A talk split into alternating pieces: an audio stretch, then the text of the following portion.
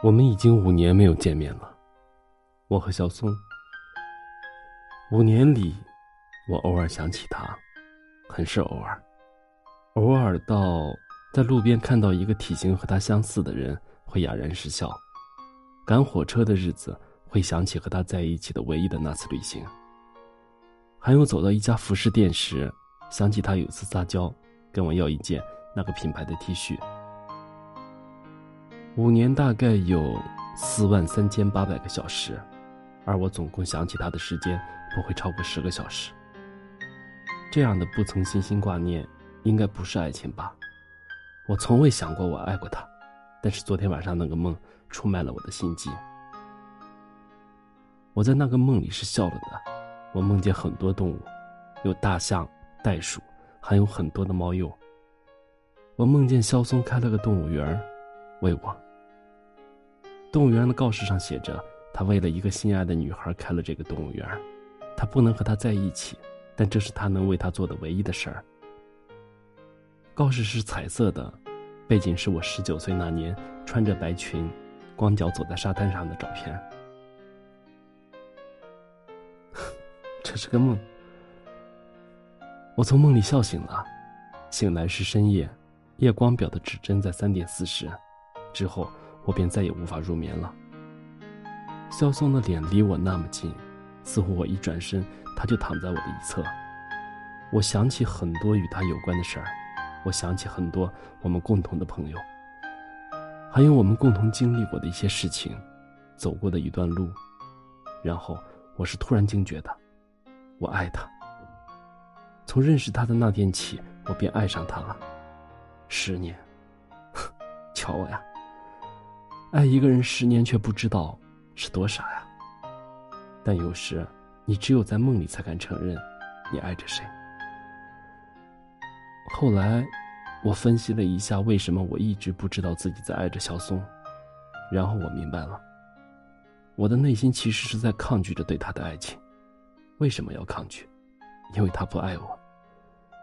曾经的我没有办法鼓励自己去爱一个不爱自己的人。小松爱我。那只是在梦里，而现实，从来不是梦。肖松不爱我，是因为他一直爱着另外一个女孩。那个女孩承载了肖松少年时期所有的梦。肖松曾陪他走过很多路，在他不知道的时候，肖松静默地跟在他的身后，等着他上学、放学，钻进学校旁边的文具店，在路边摊吃一些零食，把他送回家。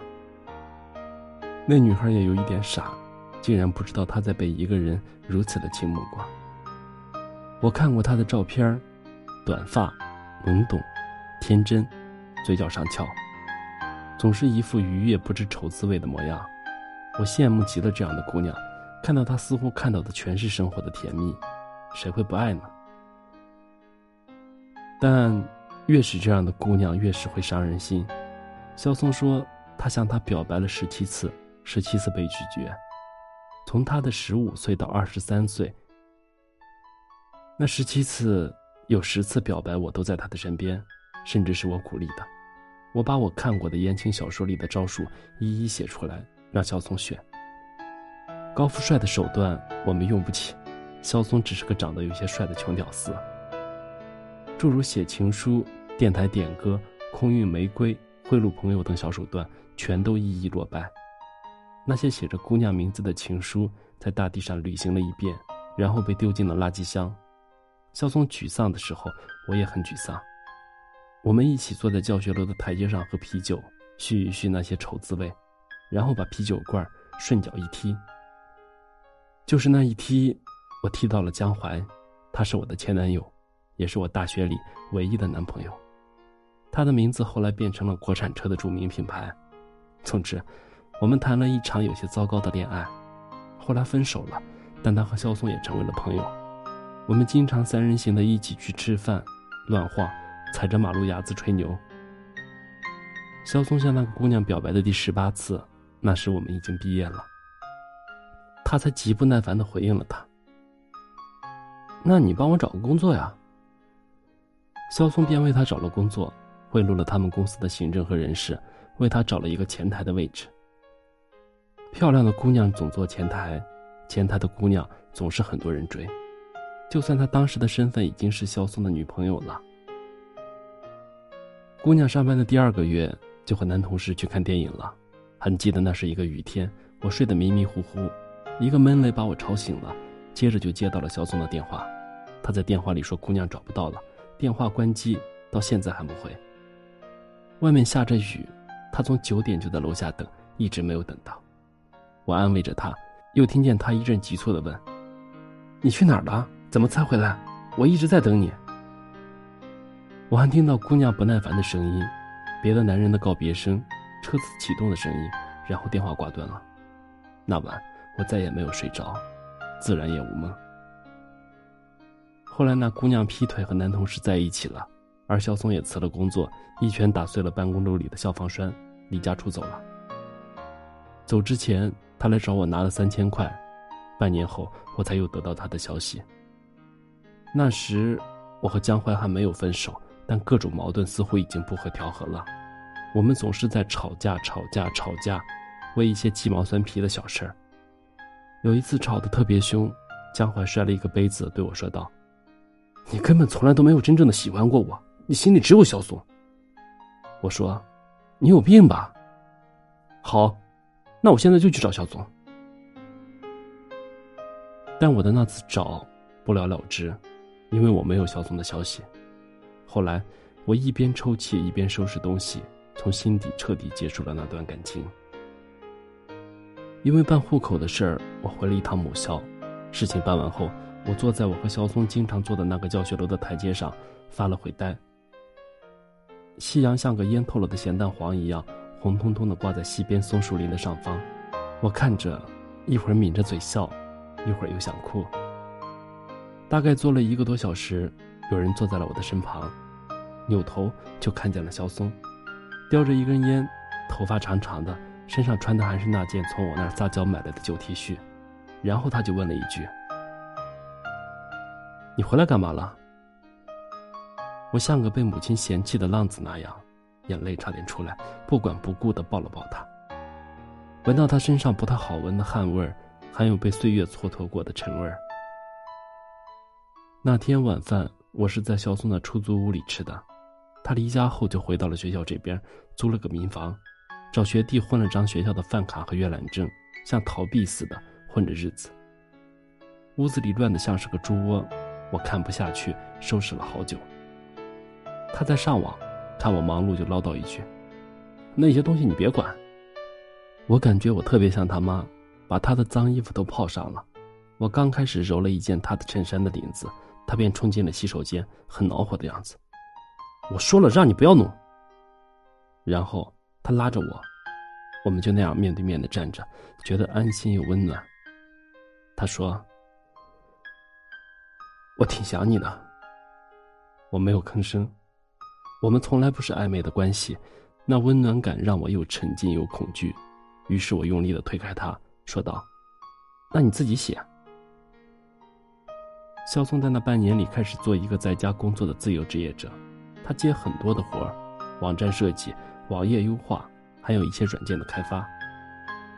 我们偶尔一起吃饭见面，关系淡淡的。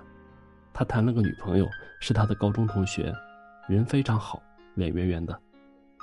我觉得非常适合他，一点都不嫉妒的说。但两个人在一起不到三个月，却又分开了。我问他是不是还忘不了那个姑娘，他没有回答。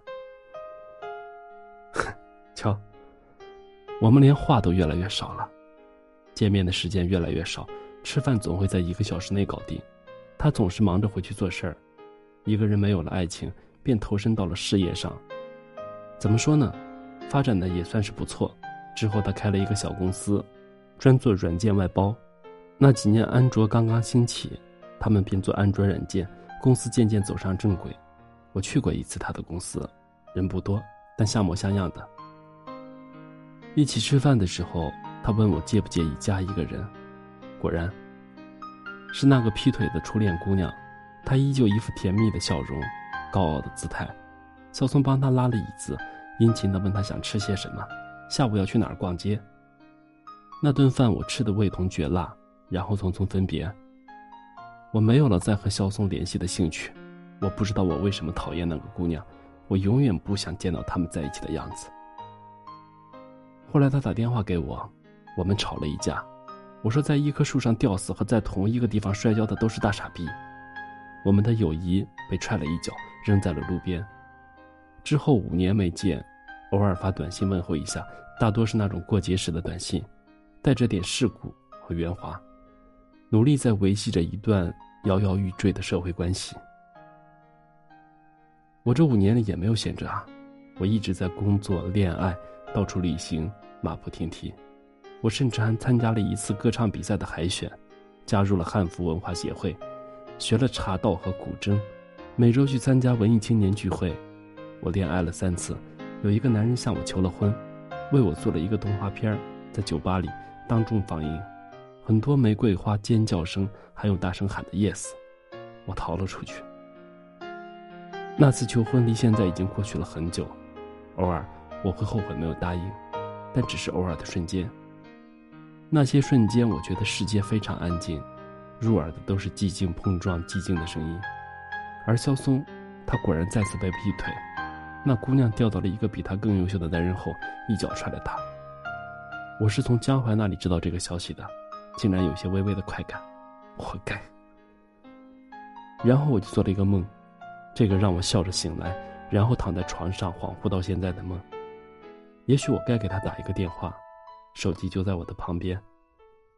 在一次又一次的尝试与放弃后，凌晨五点钟，我拨通了小宋的电话。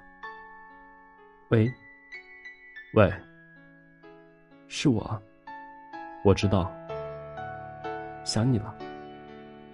嗯，我也是。我不知道我现在算不算犯贱，一个五年都不主动给我打电话的男人，现在正驱车到我这里来。我觉得我会接受他的一切，因为我爱他。因为这发现来的太晚，所以格外珍惜。有时，你爱一个也许不爱你的人，并不丢脸。就算他以后也许会伤透我的心，就算我们也许无法成全爱情又保全友谊，就算发生所有不可控的一切，就算这次冒险会引发一串的冒险，我依然想见到他，热切的拥抱他。